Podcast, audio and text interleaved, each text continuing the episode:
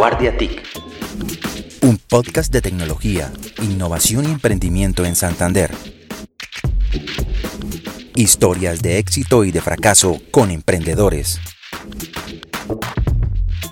Expertos en tecnología y empresarios que con las TIC están potencializando sus negocios.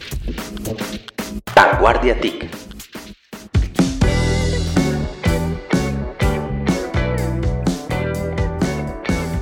Hola, ¿qué tal amigos? Bienvenidos nuevamente a otra edición del podcast Vanguardia TIC. Este es el espacio donde hablamos de tecnología, innovación y emprendimiento en Santander.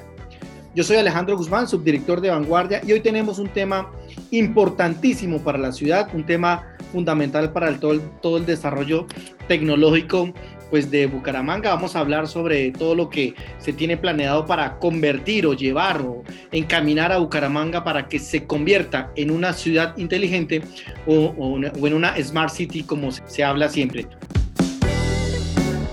Vamos a darle la bienvenida a nuestros invitados en el día de hoy.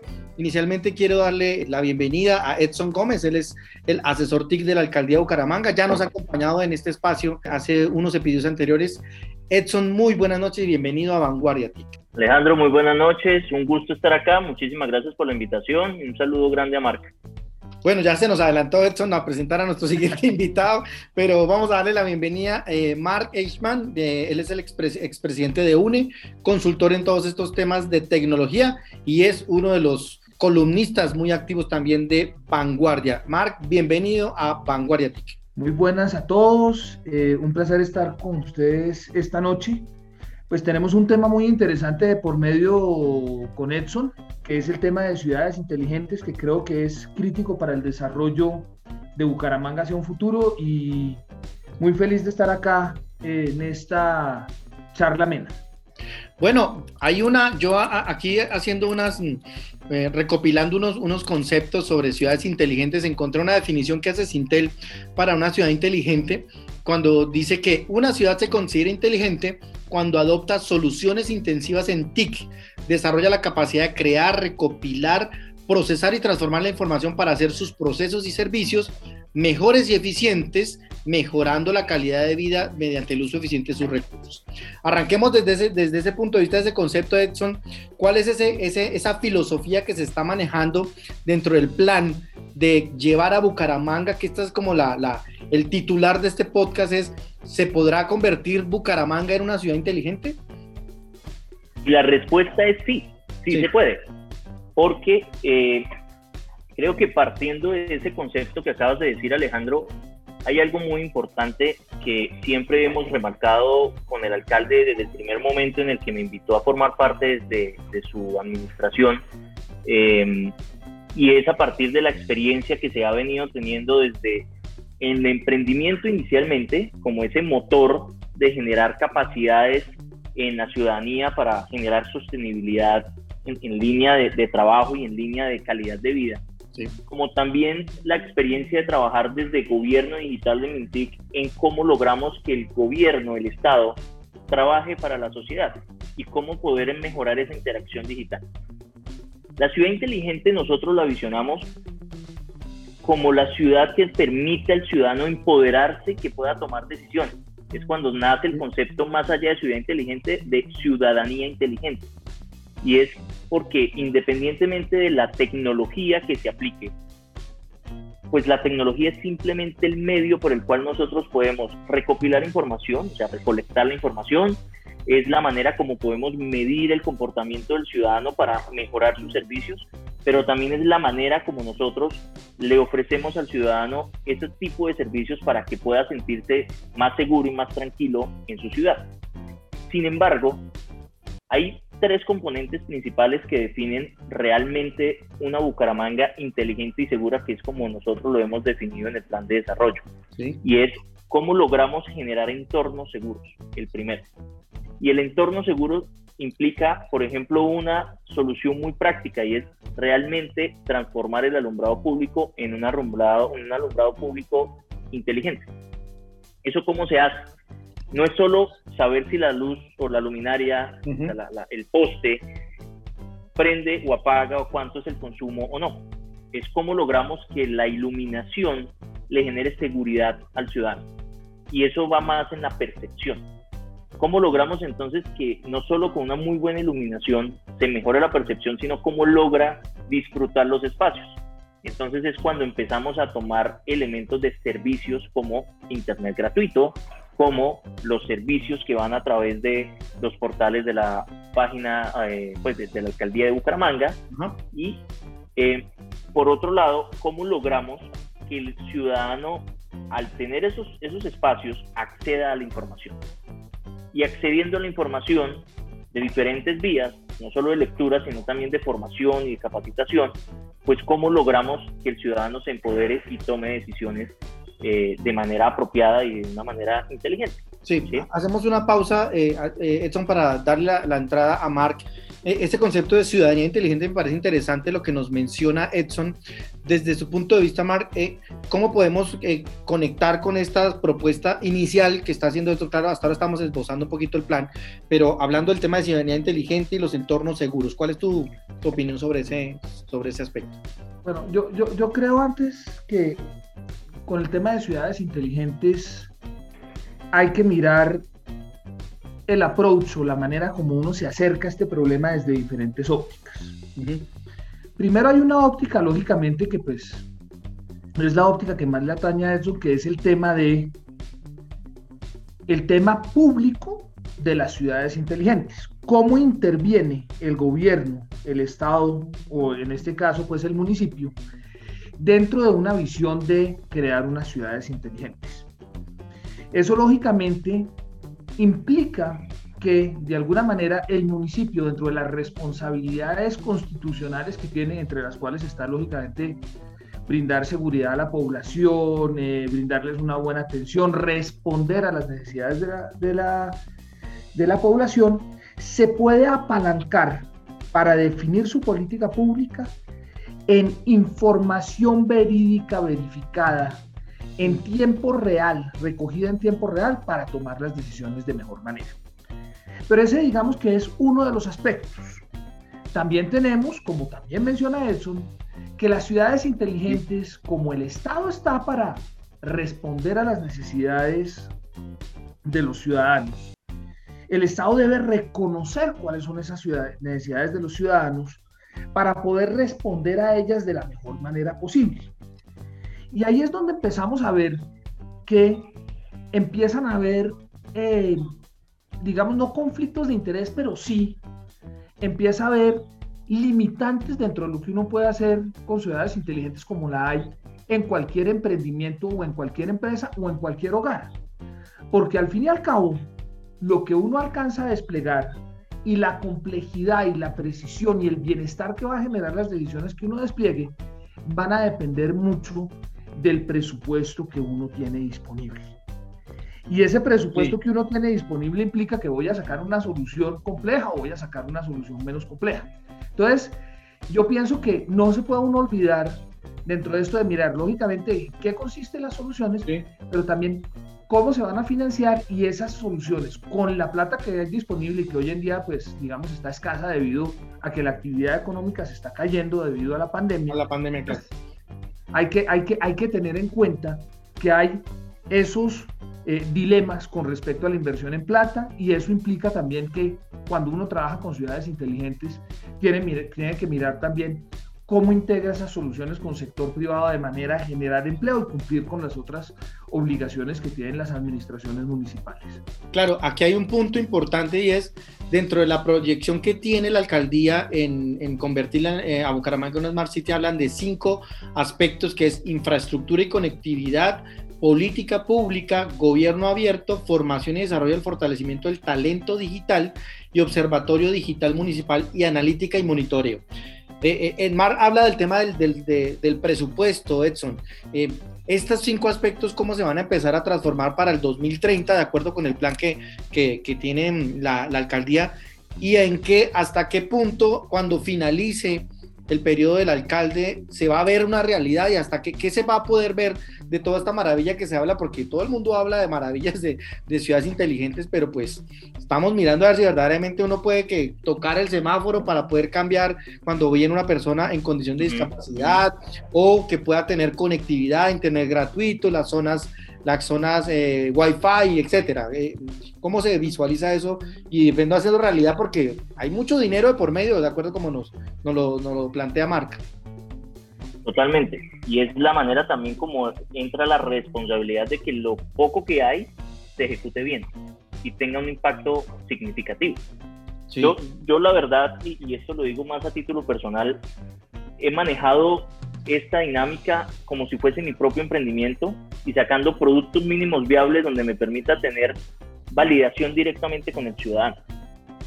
Aquí hay un concepto, y Mark lo decía, y es, debemos partir de las necesidades propias del ciudadano, ¿sí? de los dolores que hoy tiene. Y a través de diferentes ejercicios y del inventario que nosotros hicimos en la ciudad el año anterior, pues encontramos y por eso priorizamos como la primera meta o el primer punto a, trabajar es todo lo que tiene que ver con infraestructura. Sí.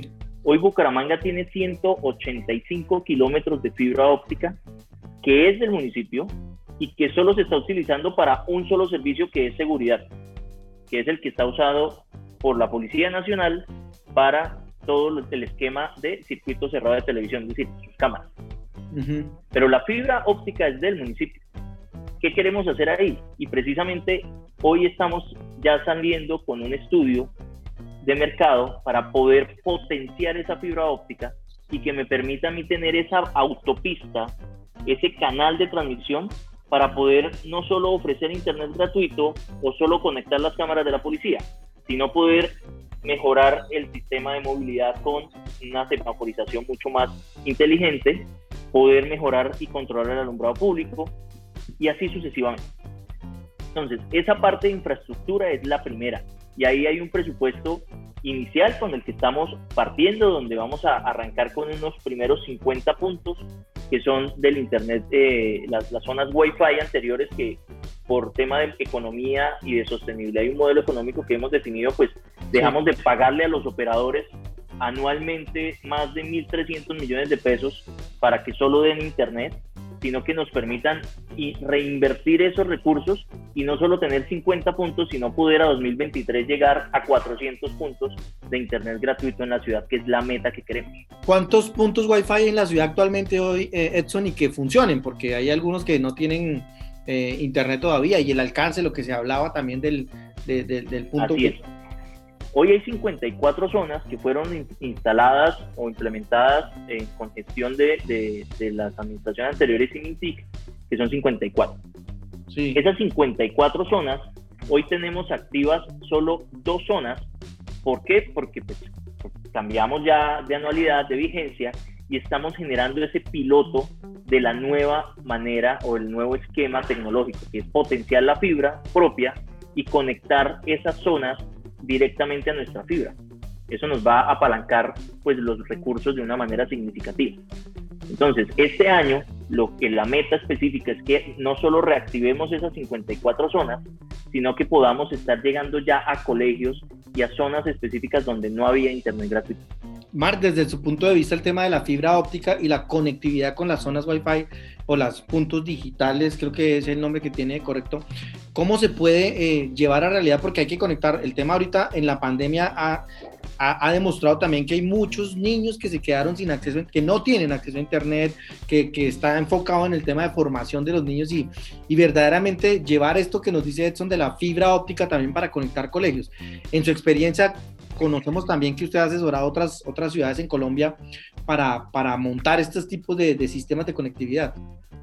Sí, mira, eh, lo primero es, hoy en día, cuando uno mira la prestación de servicios de telecomunicaciones, porque al fin y al cabo una zona Wi-Fi es un servicio de telecomunicación.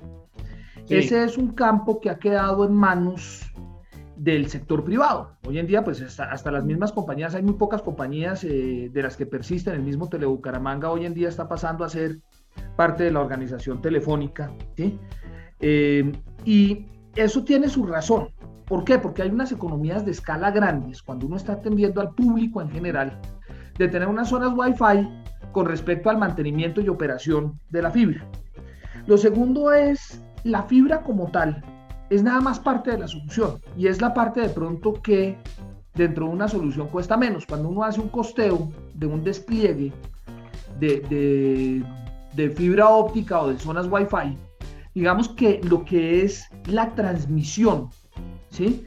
Vale mucho menos de lo que puede estar costando la distribución, la infraestructura que hay que instalar de los 200 puntos y por otro lado, todo lo que se llama la salida internacional, que es la conectividad con el Internet, porque pues la fibra de, Bucaramanga está en Bucaramanga nomás, pero eso hay que sacarlo pues a la costa y de la costa hay que sacarlo al mundo, y eso hay que pagar también. Entonces, lo, lo, que le ha demostrado, yo estoy hablando desde el despliegue de soluciones del sector privado y habiendo trabajado con la gobernación de Antioquia, la alcaldía de Medellín, la alcaldía de Pereira, la alcaldía de Barranquilla, con, con, muchos, con muchas ciudades, es que eh, en esos temas lo mejor es que de todos modos se hagan alianzas público-privadas para prestar esos servicios porque el privado es mucho más eficiente prestando el servicio de lo que uno puede hacer desde el público. ¿Por qué? Porque ellos se especializan en eso, ¿sí? Es como, haciendo un ejemplo, cuando le dicen hoy en día al exgobernador de Antioquia, eh, hombre, es que eh, usted es culpable por el tema de Hidroituango porque usted ha debido tomar soluciones. No, pues el exgobernador de Antioquia se hizo elegir para gobernar Antioquia y no para ser experto en centrales hidroeléctricas como Hidroituango. Claro, Entonces, desde ese punto de vista, yo pienso que esa es una de las decisiones más importantes que tiene uno que tomar desde una ciudad.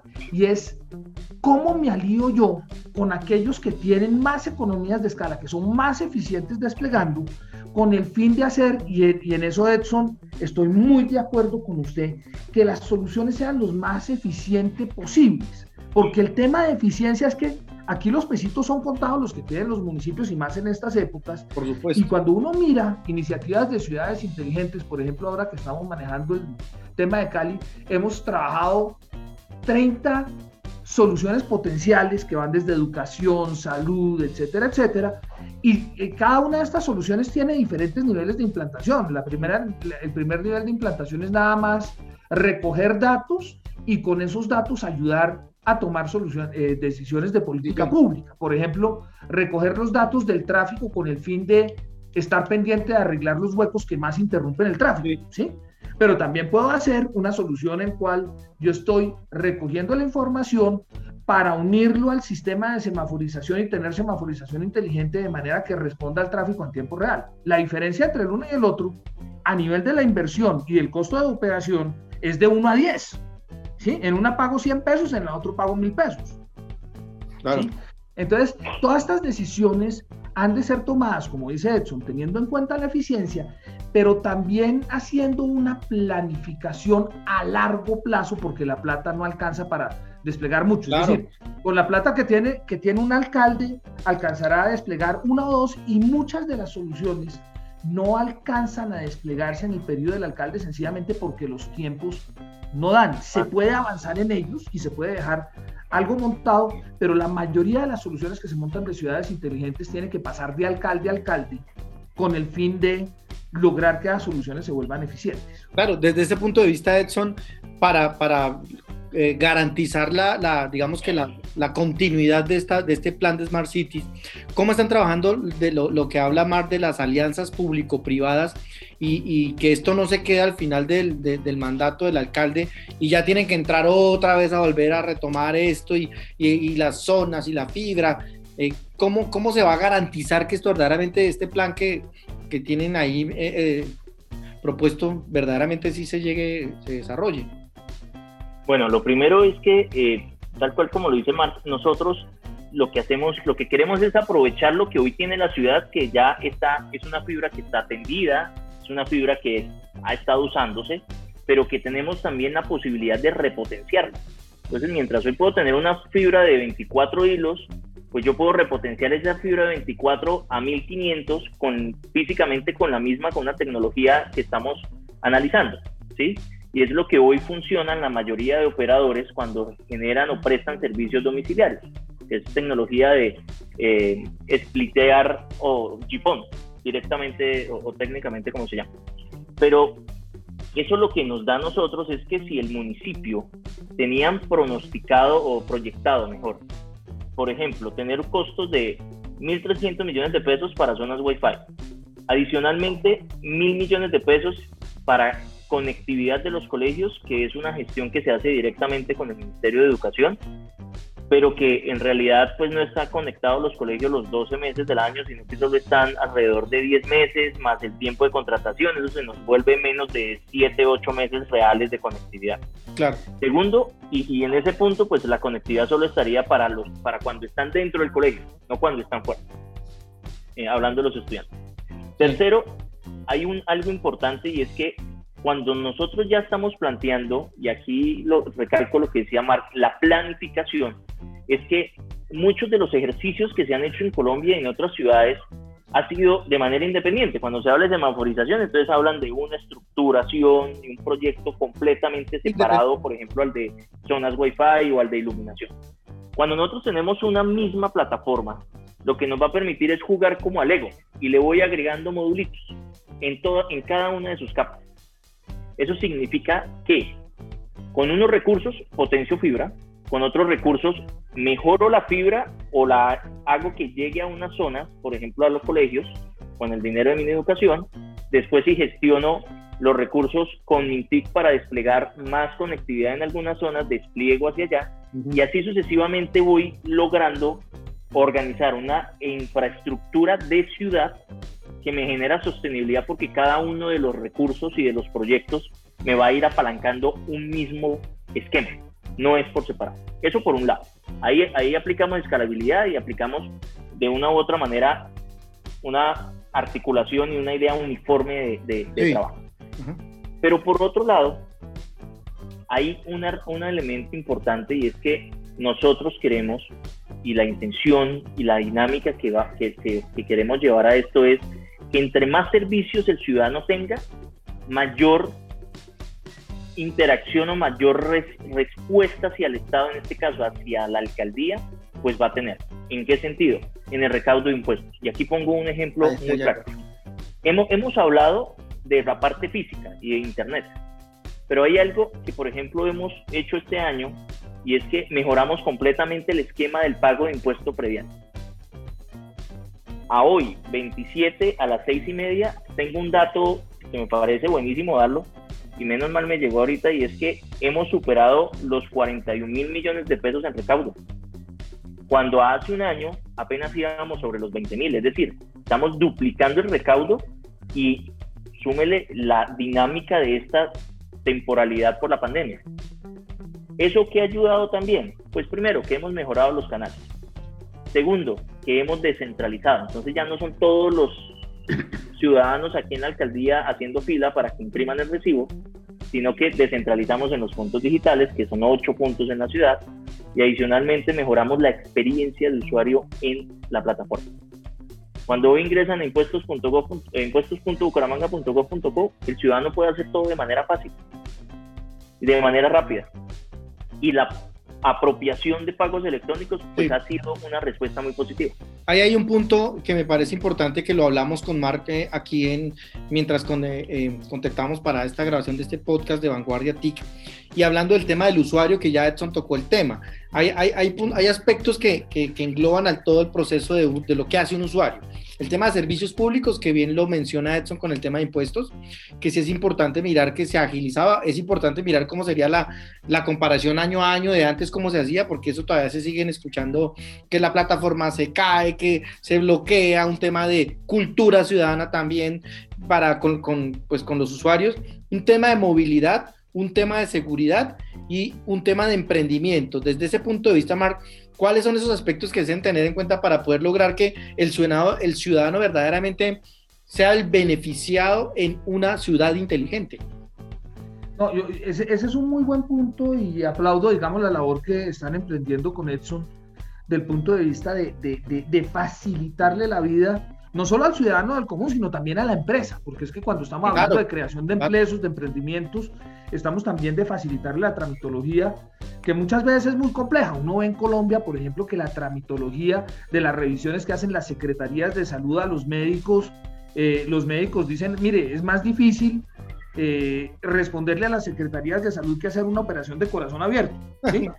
pero, pero pues, es decir, desde ese punto de vista, eh, uno lo que tiene en ciudades inteligentes es que las soluciones que conllevan despliegue de infraestructura, ¿sí? que ustedes dicen que ya tienen la fibra, pues eso puede ayudar, pero hay cierta infraestructura adicional que hay que desplegar para darle capilaridad a esa fibra. Así es. Son soluciones que por lo general toman más tiempo, requieren más inversión y sobre todo tienen más riesgo de no llegar a final destino, por, por los famosos cambios de administración que llegará después una administración después de, de, nuestro alcalde Cárdenas, que, que, que, de pronto tome una dirección completamente distinta, digamos, y todas estas cosas quedan ahí.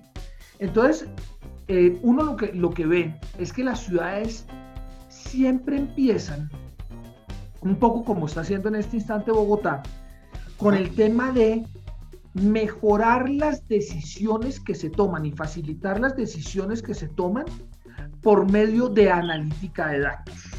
Es decir, ya no tomar decisiones con base en la intuición, que es como hemos venido haciéndolo pues en Colombia desde hace muchísimos años y en el mundo, ¿sí? Sino empezar a tomar decisiones con respecto a datos reales. Entonces, desde ese punto de vista, ese, ese, ese, ese, esa, eh, las verticales enfocadas de esa manera, ¿sí? son verticales que terminan trayendo eficiencias dentro de la operación y como, dice, como dicen, cada, es como cada bebé que trae su, bolsa de dinero debajo del brazo. Sí. ¿Sí? ¿Por qué? Porque ellas mismas traen eficiencias cuando se toman así. Y no hay que hacer inversiones grandes en infraestructura y no hay que meterse con tecnologías que después uno se equivocó de pronto en la arquitectura de sistemas que está montando, temas por el estilo, tienen bajo riesgo. La segunda que, que, que menciona Edson y que yo aplaudo y que es absolutamente necesaria es facilitarle a los ciudadanos y las empresas la interacción con el Estado. Claro. Y desde ese punto de vista, muchas ciudades están trabajando en eso, por ejemplo, en un tema que, que es absurdo que estemos donde estemos en Colombia, como por ejemplo las soluciones de catastro. Hoy en día, los trámites, todo lo que tenga que ver con catastro es supremamente complejo de hacer. Y en realidad, pues eso qué es? Es una base de datos que tiene que responder a unos queries que hay que hacerle. De nuevo, ¿sí? Los pagos en línea de servicios públicos, de, que, en Bucaramanga no le corresponden al Estado porque de alguna manera son compañías privadas que lo hacen pues porque, digamos, la ESA es de empresas públicas de Medellín, etcétera, etcétera, ¿sí? Eh, pues digamos que todo lo tenemos en el caso del acueducto, ¿sí? Pero en principio, eh, todos esos trámites de pagos de impuestos, trámites que hay que hacer eh, con respecto a sacar paz y salvos, trámites que hay que hacer con respecto al registro de automotores, trámites que hay que hacer con respecto a todo. Todas esas cosas. Son cosas que se pueden pasar muy fácilmente ¿sí? a sistemas digitales. Y con una inversión que es relativamente pequeña y que tiene un gran impacto en la ciudadanía. ¿sí? Porque si, si, si yo estoy hablando de un sistema de semaforización que me va a mejorar los tiempos de desplazamiento y todo esto, pues la ciudadanía no lo va a ver. No va a ser una victoria temprana porque resulta que al mismo tiempo que hice la, suma, la semaforización me aumentó el parque automotor y los tiempos de recorrido se mantuvieron y no vi cuál fue la cosa que hice. Y estamos andando por el medio de la ciclorruta también, que está, está también eh, en la ciudad, que es otro componente adicional de, de, la mejora de la ciudad. En cambio, aquí uno tiene temas tangibles que puede solucionar con una sola advertencia. Y esto ocurre pues no solo en el sector público, sino en el sector privado y en todo lado. Cuando uno empieza a automatizar procesos y a llevarlos en línea, porque pues eso es lo que, de eso es lo que se trata, muchos de esos procesos son supremamente ineficientes porque necesitan las cuatro firmas, entonces que la firma del secretario, que la firma de tal otro, la firma de tal otro, la firma de tal otro. Y el tema más importante dentro de eso, para arrancar a poder hacer eso, es primero lo que los gringos llaman el streamlining de los procesos, que es coger los diferentes procesos, analizar los procesos y hacerlos muchísimo más eficientes y en ese paso se logran ahorros significativos de presupuesto público, porque lógicamente eh, se, requiere, se requiere menos personal, se requiere menos infraestructura, menos computadoras y todo eso, y los tiempos de respuesta son muchísimo más rápidos. Les voy a dar un ejemplo de eso, por ejemplo, por venir en su momento. Eh, para, para entregar una pensión se demoraba 180 días para hacer el trámite. Hoy en día se demoran 15 minutos ¿Cómo? Jugando con los procesos, no con la automatización, sino con el hecho de decir, ¿por qué esto lo tiene que firmar este señor y por qué lo tiene que firmar este señor? Claro, claro. ese camino en las ciudades digitales, lo que pasa es que las ciudades digitales se tratan de automatizar, se tratan de tomar eh, decisiones con información, pero esa toma de decisiones y los procesos que se toman tienen que ser eficientes y para que sean eficientes hay que revisar cómo se están haciendo las cosas, lógicamente con las limitantes legales que hay, porque en muchos casos, pues, digamos, esas ineficiencias vienen sencillamente de la ley, pero muchas veces se pueden automatizar las cosas y de ahí sacar presupuesto para implementar diferentes diferentes iniciativas. Eh, eh, Edson, ¿cómo se le está dando prioridad a todas estas eh, necesidades que pueden em, empezar a solucionarse dentro del concepto todo de, de, los servicios, por ejemplo, de los usuarios? ¿Qué indica, como les decía Marde, basado en la metodología de Estados Unidos, pero qué es lo que le da la prioridad a Bucaramanga para empezar a trabajar Arranquemos con el tema de servicios, el tema de impuestos para que los usuarios puedan descargar su impuesto por internet y pagarlo. ¿Qué le da la prioridad o cómo llegaron ustedes a identificar esta prioridad en la ciudad para poder empezar a, llevarla a este concepto de ciudadanía inteligente? Bueno, e-, eso no fue una decisión que, digamos, sea porque, bueno, lo principal para el municipio es recoger impuestos, porque al final, pues de eso es que se sostiene y con eso puede ejecutar. De pronto, pues, una de las primeras razones, ¿no? Eh, marketing, pues, obviamente, esa apalancada, pero. millones de pesos en la primera ya.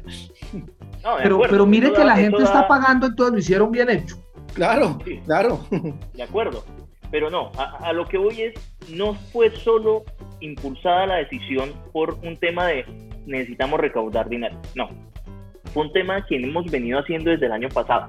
Afortunadamente el equipo de, de, la oficina TIC, que es la oficina que hoy estoy liderando, pues lo hemos logrado, hemos logrado enfocar muchísimo la visión de la alcaldía en cómo mejoro los procesos. Pero cómo mejoro los procesos aplicando una metodología transversal que es la de servicios ciudadanos digitales. ¿Sí? Cuando hablamos de servicios ciudadanos digitales, no solo hablamos de los servicios que yo le puedo ofrecer a la persona en la calle, al ciudadano del común en cualquier escenario, sino cómo logramos que él sienta sentido o tenga sentido de pertenencia, que tome decisiones inteligentes, pero que vaya de la mano, o sea, una, generar, generar una reciprocidad.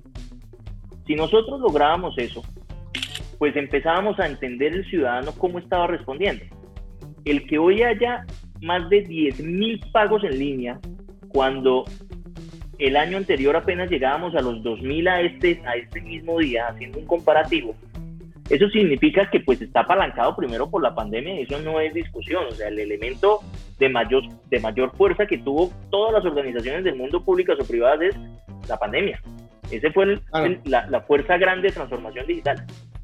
Pero por otro lado es que el ciudadano desafortunadamente lee al Estado o lee al territorio, a, la entidad pública, a la alcaldía, como la manera con que allá yo me voy a estresar porque allá solo lo hacen de una sola manera y solo piensan en ellos. Es decir, y, explico, un trámite, cuando ustedes van al SWIFT, que es el Sistema Único de Información de Trámites, ustedes leen todos los trámites, leen el paso a paso y esto está escrito para la entidad y por la entidad, no por el ciudadano y para el ciudadano.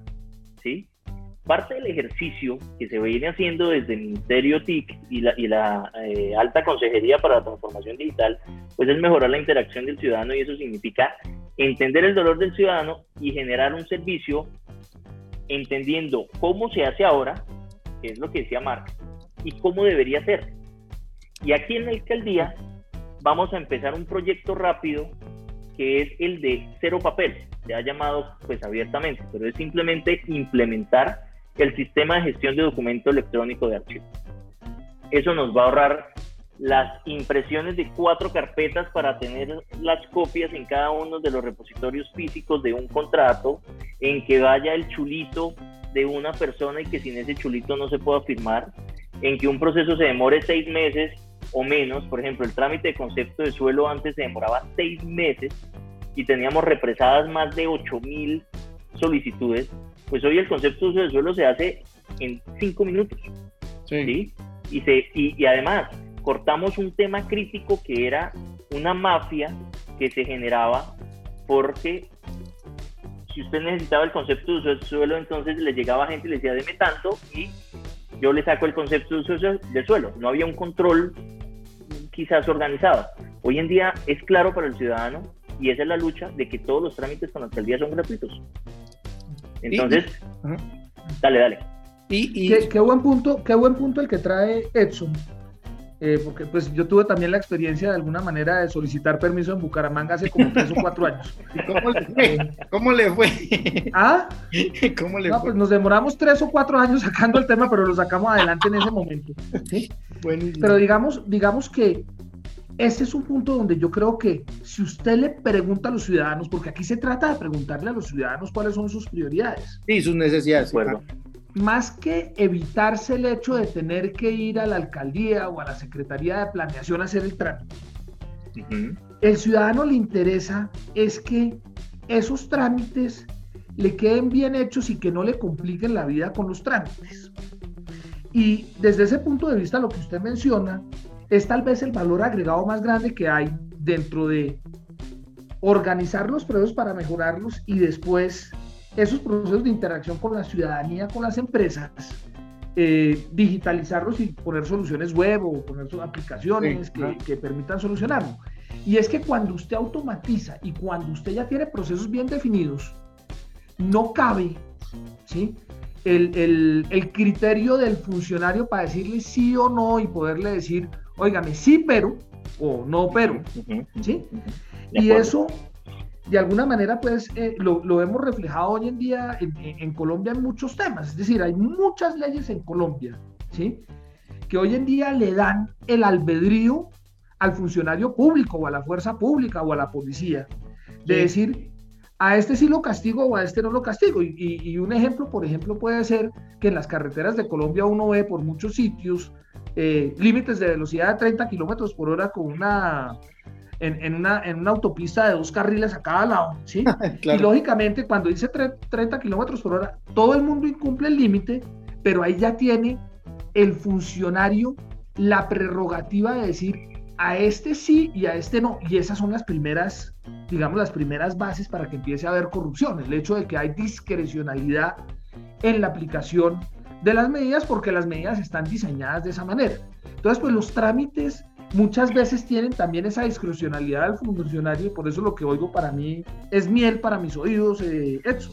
¿Sí? Porque, porque al fin y al cabo se está quitando esa discrecionalidad y al quitarle la discrecionalidad, ese es el mejor regalo que le puede dar uno al ciudadano, que tenga confianza en los funcionarios públicos y que sepa que al fin y al cabo, si va a ir allá, no va a tener ese tipo de inconvenientes que tan aburridos son.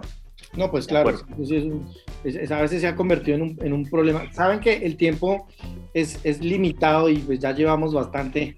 Hay un punto que me parece importante abordar y fue que el año pasado, eh, Mark nos acompañó eh, moderando un, un, panel junto con el alcalde y con Diego Molano, exministro TIC y pues consultor ahorita en el BID y pues ya todos lo conocemos, donde se habló de que si verdaderamente Bucaramanga se puede convertir en un hub de tecnología y emprendimiento.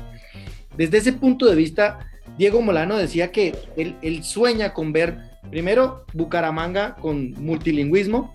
Segundo, con que vengan muchos extranjeros que caminen y, que sean eh, personas que trabajen en el desarrollo de todas estas compañías de tecnología, porque la región, la ciudad lo permite.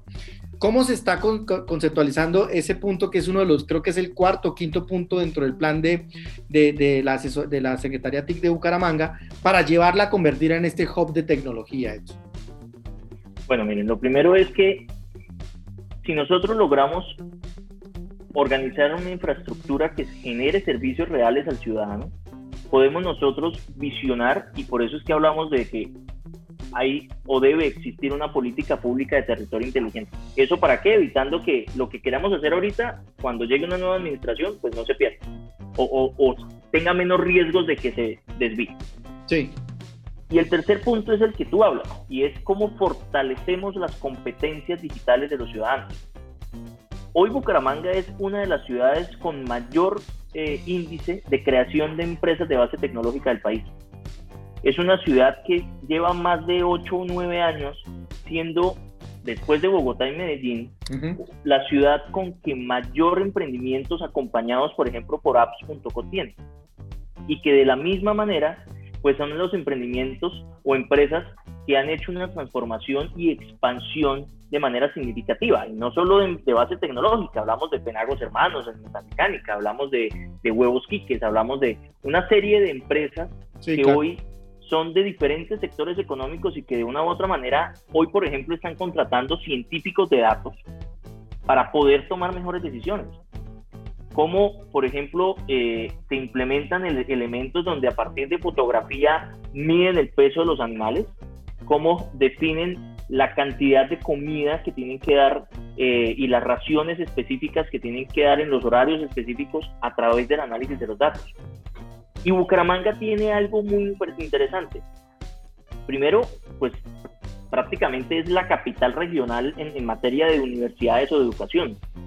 Bucaramanga es un hub de diferentes municipios que llegan a estudiar y eso da, da línea porque 17 universidades, muchas de ellas ya con acreditación de alta calidad, pues hoy tienen programas que son muy, muy bien eh, pues medibles y que tienen muy buenos resultados. Entonces la alcaldía lo que ha hecho es definir, oiga, vengan universidades, vengan empresas, por eso hemos trabajado muy de la mano con el juez, pero vengan ustedes dos sectores y articulemos. Articulemos cómo. Dígame usted qué necesita como empresa para mejorar competitivamente, no solo a nivel nacional, sino a nivel internacional. Y vengan universidades y transfórmense, hermano, porque es que ustedes no se pueden quedar con las materias o con las clases tradicionales porque aquí necesitamos empezar a generarle valor al ciudadano, y aquí en la mitad está el ciudadano, donde el ciudadano es el que, el, que tiene que empoderarse para generarle valor a las empresas y generarle valor al municipio. ¿sí? Ahí es cuando Diego Molán, entonces, eh, con, en diferentes espacios, pues hemos estado hablando de cómo logramos que Bucaramanga genere soluciones y se vuelva un hub no solo de tecnología, sino que sea pilar o sea eh, pionero en Colombia que genere soluciones en áreas específicas. Entonces, cuando hablamos de Fashion Tech, obviamente por el sector de manufactura y específicamente confección y calzado, que son más de 10.000 empresas en la ciudad, que son las que más afectadas económicamente están por pandemia, pues cómo empezamos a lograr generarle servicios y generarle valor. Por otro lado, Agrotech. Entonces, toda la línea de eh, em, de, se me fue la palabra, pues de, de, de elementos de campo que necesitan tener muchísima tecnología para medir, para controlar y para organizar sus cosechas o sus, o sus, productos. ¿sí? Ahí es donde estamos mejorando en que las habilidades digitales son transversales. Hoy Bucaramanga, por ejemplo, el año pasado, y un dato aquí rápido, en el primer semestre, Bucaramanga, perdón, en 2019, Bucaramanga solo tuvo dos científicos de datos dentro de un programa que hizo Mintic con Correlation One. Entre esos, usted eh, estuve yo. y es lo que hay que hacer para, para, ser secretario TIC. Sí, hay que devolverse científico para poder aplicar. Pero el año pasado logramos que tuviésemos 65. Y eso es muy bueno. Y fue desde aquí, desde la alcaldía, haciendo ese ejercicio. Vengan las empresas, vengan las universidades, hagamos los cursos, apoyémoslos y en esa idea o en esa dinámica es la que estamos manejando. Por eso el observatorio de datos es muy importante hoy. Hoy el observatorio de datos está generando la toma o está eh, dándole insumos al alcalde todos los días para que tome decisiones. Esto nos da... Estamos barrio por barrio con eso.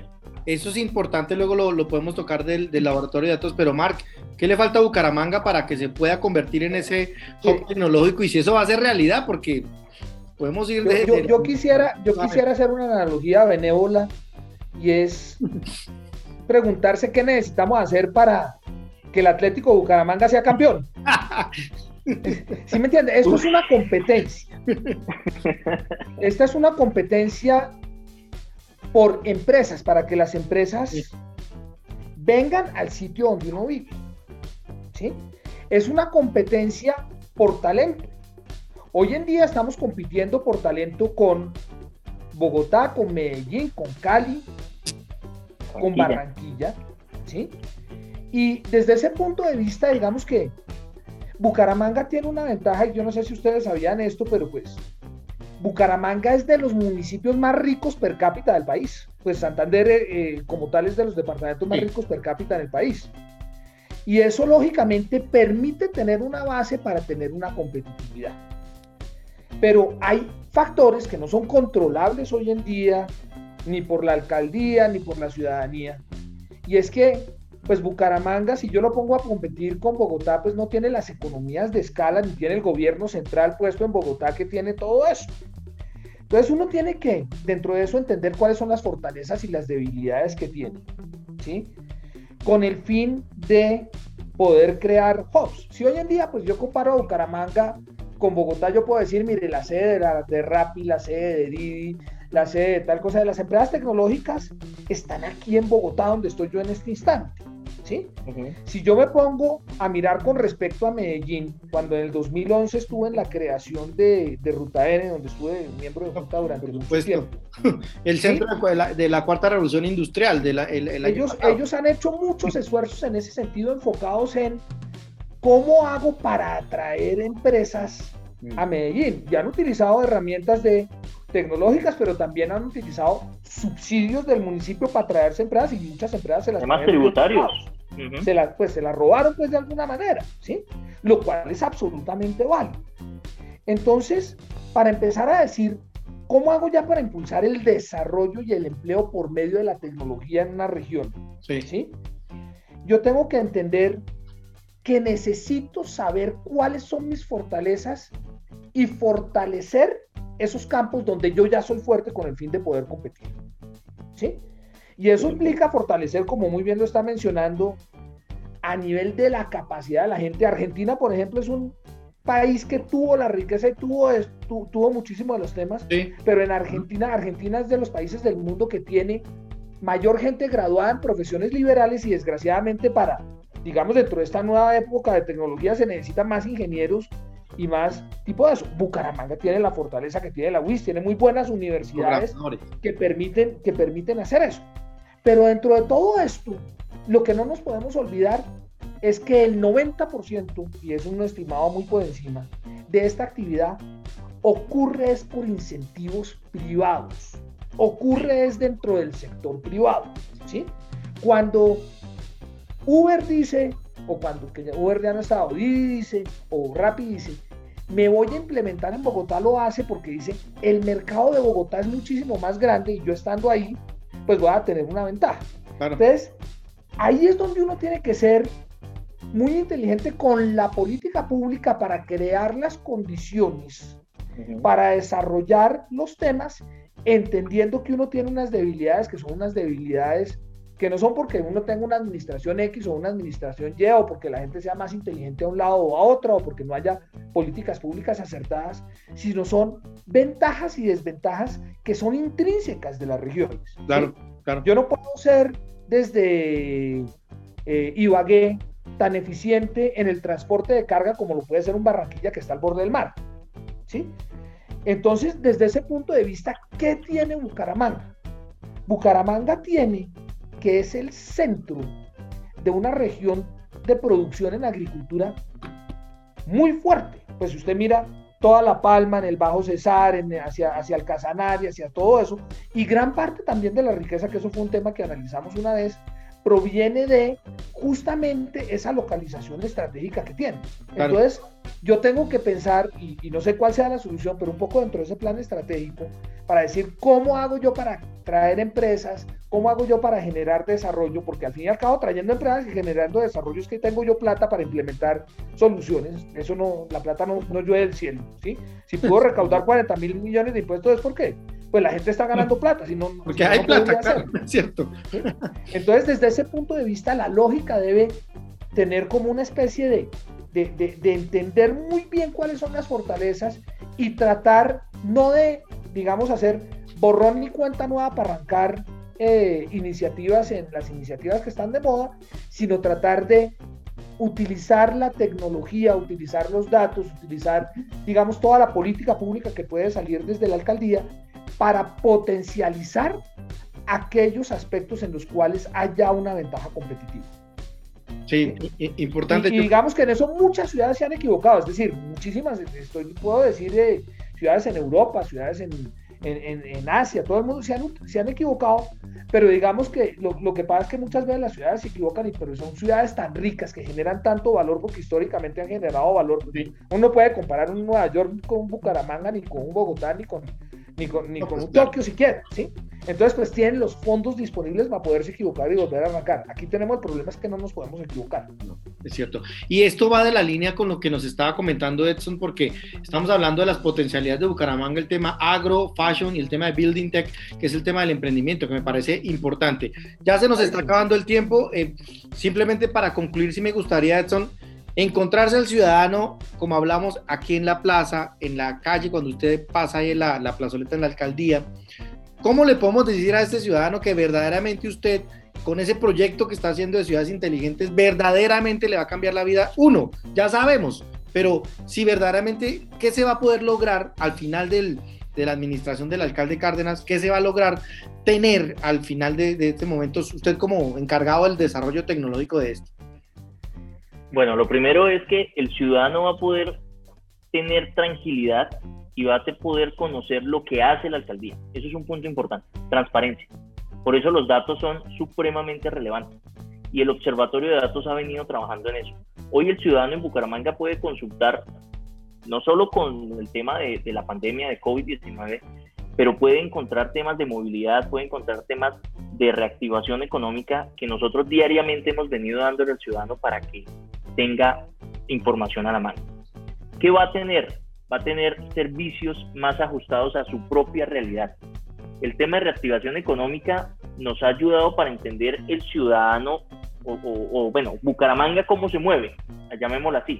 ¿Por qué? Porque es que nosotros lo que hicimos fue, venga Cámara de Comercio, usted que es el que está aliado con las empresas, o sea, el que es el que me reúne las empresas, ayúdeme a saber cuáles empresas, a medida que se fueron reactivando las, los, los sectores, vamos reuniéndolos y vamos, vamos mirando cómo es que se va moviendo, de dónde vienen las personas, hacia dónde van, para poder entonces cumplir con una oferta de servicios que fuese válida.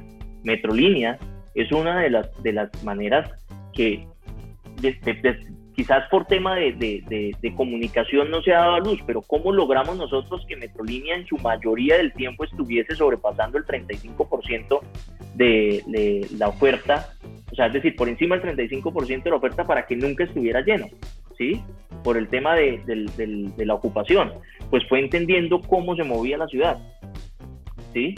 Por otro lado, entonces entender ahorita cómo con el ejercicio que estamos haciendo de fibra, con las alianzas que estamos haciendo con el sector privado, porque eso es una gestión dura que estamos eh, trabajando y hay que entender que el sector público, pues hay que organizar muy bien todo para que después no se nos vengan encima eh, cualquier ente de control, sino que todo sea muy bien hecho, muy bien organizado.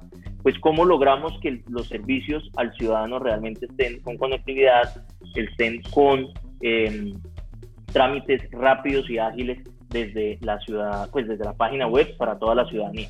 Y una última cosa, Alejandro, ¿cómo lograr que independientemente si usted vive en la comuna 1 o vive en la comuna 17, o si vive en el corregimiento, 1, 2 y 3, usted pueda tener acceso a la información. Esta mañana logramos confirmar por parte de Mintic que 11 sedes educativas del sector rural que no tenían o nunca habían sido priorizadas en el sentido de tener conectividad permanente van a tener 10 años de conectividad a Internet. Y eso significa que 10 años en el sector rural donde las redes móviles no son buenas, porque por mucho llega a 3G y eso en algunos puntos específicos, pues tener 10 años internet fijo para no solo los colegios, sino que se generen esas zonas Wi-Fi rurales, pues es un avance supremamente interesante y es la manera como también el territorio está sintiendo que hay una administración que está llegando no lo llega. Bueno, justo con esa noticia mañana abrimos el periódico también en vanguardia. Mark, desde su punto de vista como consultor em, del desarrollo de estas tecnologías en diferentes ciudades de Colombia, ¿Cuál es esa, aprovechando que tiene al secretario TIC de la alcaldía, cuál, que usted qué le diría para decir, vamos a priorizar sobre esto, no sé, tres aspectos que le diga, mira, no olvide esto y volvemos a hablar en tres años? yo, creo, yo creo que lo más importante es que, como le comentaba, estas son iniciativas que tienen que ser de largo plazo. Y desgraciadamente no dependen solamente de un gobierno de la ciudad sino que pues depende de varios gobiernos de la ciudad. Y yo pienso que dentro de las cosas más importantes es darle el marco institucional a estas iniciativas de manera que perduren en el tiempo. Ahí está juicioso tomando notas, ¿sí? Totalmente. Entonces, eh, cuando estamos hablando del marco institucional, ¿sí? Hay tres o cuatro cosas que son importantes. Primero, cuando uno trabaja desde el sector público, uno no solo tiene que tomar las decisiones eh, correctas y Edson estará absolutamente de acuerdo, sino además de tomar las decisiones correctas, tiene muchísimas limitaciones con respecto a las responsabilidades que uno puede estar tomando con respecto a las decisiones por los organismos de control. Trabajar en el sector público es mucho más complejo que trabajar en el sector cuidado, privado. Y yo lo digo pues habiendo trabajado en ambos lados.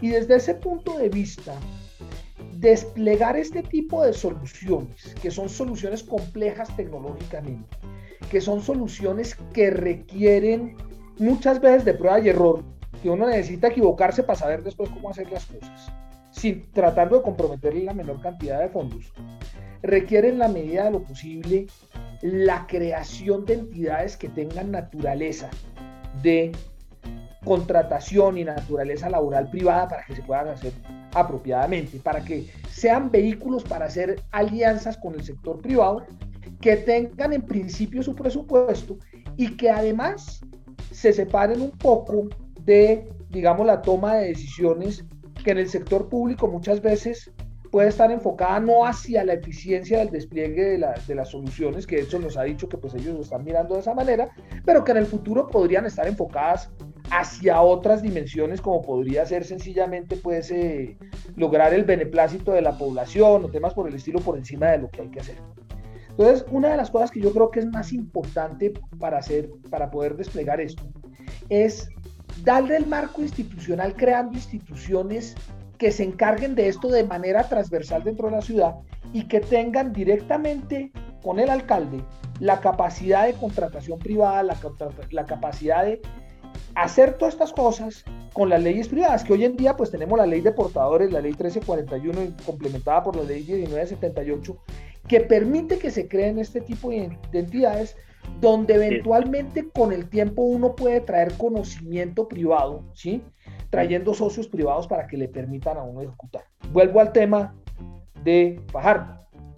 Fajardo no sabe y no tiene ni la menor idea de cómo estructurar un proyecto, una central hidroeléctrica y mucho menos mirar a ver cómo debe hacer unos túneles de desviación. Seguramente Edson tiene conocimiento dentro de su background de eh, cómo se hacen estos procesos. Pero una cosa es hacer estos procesos desde lo público y otra cosa es desplegar las soluciones con la arquitectura correcta. Otra cosa es escoger los partners que debe ser. Y para eso, yo creo que es crítico para darle continuidad en el tiempo pensar en crear unas entidades específicas que se encarguen de impulsar esto transversalmente. En muchos sitios hay secretarías de datos o departamentos administrativos de tecnologías de la información y, comunicaciones, pero desgraciadamente eh, siguen rigiéndose desde la óptica 100% eh, público. y no pueden integrar esos aspectos privados que le dan la eficiencia y que le dan, que dan las cosas. Entonces yo pienso que ese es un camino que es absolutamente crítico, sobre todo porque al fin y al cabo cuando uno entra, eh, crea una entidad de estas, tiene unos compromisos con unos socios privados que se meten a desarrollar las diferentes y que traen inversión a la ciudad además, ¿sí? Pues esos temas se vuelven ya muy difíciles de echar para atrás y uno echa un camino para adelante que perdura en el tiempo y permite que muchas de las iniciativas que demoran más de los tres años que tiene uno, porque el primer año uno está haciendo el plan de desarrollo. Y con pandemia menos. Y con pandemia, menos, ¿sí? uno no alcanza dentro de un periodo sino avanzar en ciertas soluciones, a tener unas ganancias tempranas, pero pues en, en, en, en, cuatro años no se monta un sistema integrado de semaforización tránsito con las cámaras integradas a la fibra óptica y utilizando la postería de la ESA. Pues es decir, eso, eso, eso no tiene sentido pensarlo de esa manera. Entonces uno tiene que pensar, entendiendo esas, esas realidades, en estructurar de un punto de vista institucional estos temas de manera que en el tiempo perdure. Se garantice la control. Que las soluciones se puedan sacar adelante. Eso yo creo que es de pronto la, la recomendación más importante, que digamos en Bogotá es fácil porque pues ya existe la ETV que es mixta y existe Codensa que es mixta. Claro. En, en, Cali pues tienen todo, todo privado. En Bucaramanga lo que pasa es que esas empresas como tal, las empresas que son dueñas de la infraestructura ya son digamos dueños de, de, de empresas en otras regiones del país. Cuando uno se pone a mirar, son situaciones distintas a lo que tiene uno en otras, en otras ciudades. Sí, de acuerdo. hay unos retos enormes. Lo cual no quiere decir que sea malo, es distinto. Bueno, así es. Muchísimas gracias a ustedes por, por acompañarnos en este podcast. Eh, estamos tratando de hacerlos un poquito más cortos, pero es que el tema es muy apasionante también para los tres. Esperamos que para nuestra audiencia también, porque también aquí en Vanguardia, el sistema informativo de Santander, estamos llevando al usuario a que consuma este tipo de contenidos, porque no es tan sencillo, pero vamos, lo estamos logrando poco a poco para ustedes que, que, sepan también, este podcast eh, se va a publicar en las plataformas como Spotify, Apple Podcast, Google Podcast y Deezer. Y también pues en la página web de Vanguardia, www.vanguardia.com.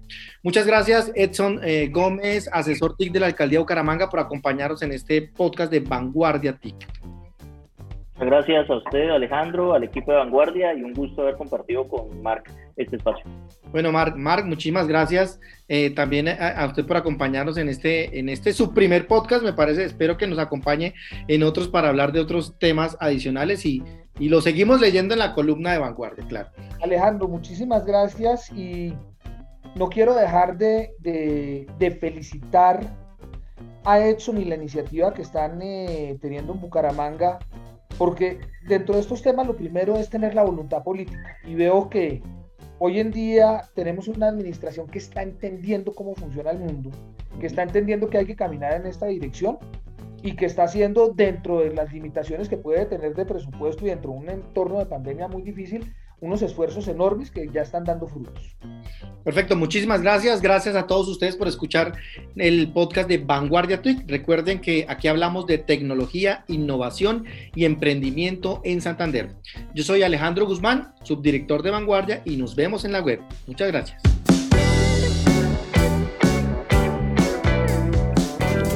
Vanguardia TIC.